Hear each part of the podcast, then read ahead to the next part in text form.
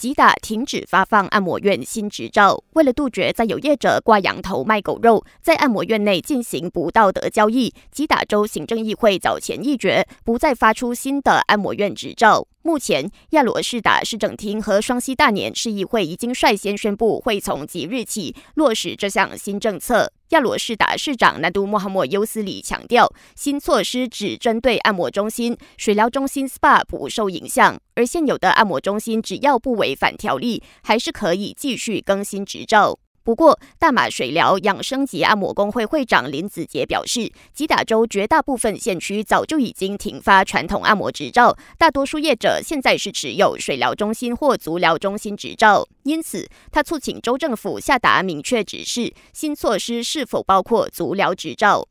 持续了三年多的新冠疫情好不容易平息，世界卫生组织日前又警告，新一波未知的 X 疾病正悄然成型。卫生总监纳都穆哈默拉兹表示，尽管 X 疾病的特征和发病时间都还不明朗，但预计是人畜共患的疾病，也就是可以由动物传染给人类。此外，与致命性较低的新冠病毒相比，X 疾病可能会像麻疹般容易传播，也可能像伊波拉病毒一样危险。不过，民众受促无需过度担心，最重要是保持良好的卫生习惯。顶着邻国的盛怒，日本今天如期启动第二轮的核污水排海计划，而这次预计像第一轮一样，会用十七天排放七千八百吨的核污水。感谢收听，我是子琪。